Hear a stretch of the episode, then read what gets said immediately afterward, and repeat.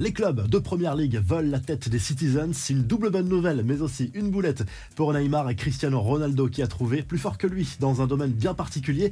C'est le programme du Journal du Foot numéro 1237.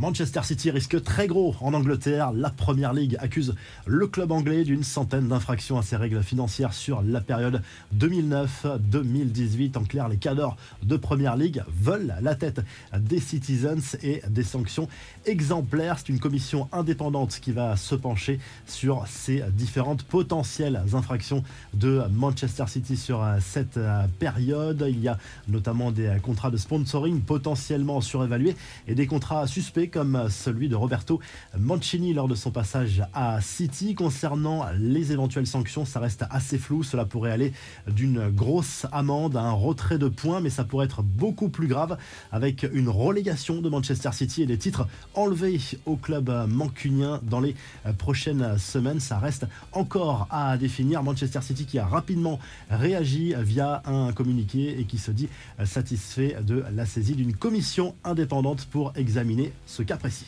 C'est forcément une bonne nouvelle pour le PSG. Neymar s'entraîne de nouveau avec le reste du groupe du Paris Saint-Germain. Christophe Galtier pour raconter sur le Brésilien lors du huitième de finale de Coupe de France à Marseille mercredi soir. Neymar avait manqué les deux derniers matchs à Montpellier pour une fatigue musculaire et face à Toulouse pour une gêne à l'adducteur. Le meneur de jeu parisien qui a reçu par ailleurs le Samba d'Or 2022 qui récompense chaque année le meilleur joueur brésilien évoluant en Europe. C'est la sixième fois qu'il remporte ce trophée et il n'a pas pu de faire fuiter lui-même le résultat.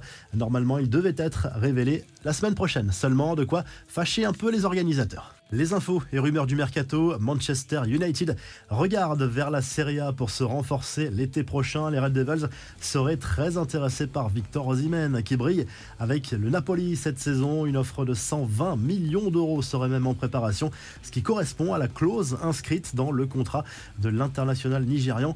Pierre-Emerick Aubameyang, lui, pourrait prendre la direction des États-Unis en difficulté à Chelsea. L'attaquant gabonais à la cote en Major League Soccer, la franchise du Los Angeles Galaxy serait sur le coup. Et toujours en première ligue, Leeds cherche un nouvel entraîneur après le licenciement de Jesse March. Le technicien américain fait les frais des mauvais résultats des dernières semaines. Il avait remplacé Marcello Bielsa la saison dernière. On passe aux infos. En bref, le championnat turc est à l'arrêt jusqu'à nouvel ordre. Le gouvernement a annoncé la suspension des compétitions sportives dans tout le pays sans date de reprise. Décision prise après ce terrible séisme qui a fait plusieurs milliers de morts dans le pays.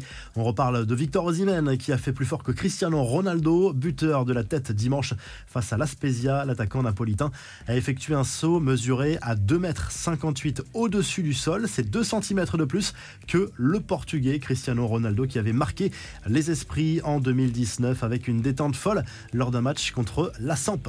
La revue de presse, direction tout de suite l'Espagne, où le journal AS se penche sur cette demi-finale du mondial des clubs entre le Real Madrid et Al Ali. Ce sera mercredi soir, les merengues privés de Karim Benzema et Thibaut Courtois, tous deux forfaits pour cette compétition. L'autre demi-finale de ce mondial des clubs oppose Flamengo, les Brésiliens, aux Saoudiens d'Alilal dans la soirée. Du côté de l'Espagne, toujours, mais à côté catalan, le journal Sport se penche sur les différences de trajectoire entre le Barça et le Real Madrid sur les dernières semaines le club merengue qui a lâché un peu en Liga et ça va mal pour Carlo Ancelotti, même si pour le moment le coach italien n'est pas menacé. Du côté de l'Italie, la Gazette dello Sport se penche sur la crise à l'AC Milan. A priori, Stefano Pioli n'est pas menacé pour son poste d'entraîneur pour le moment. Et côté rubrique des transferts, les portes s'ouvrent pour Raphaël Leao pour un éventuel transfert l'été prochain. Si le journal du foot vous a plu, n'oubliez pas de liker, de vous abonner pour qu'on se retrouve très rapidement pour un nouveau journal du foot.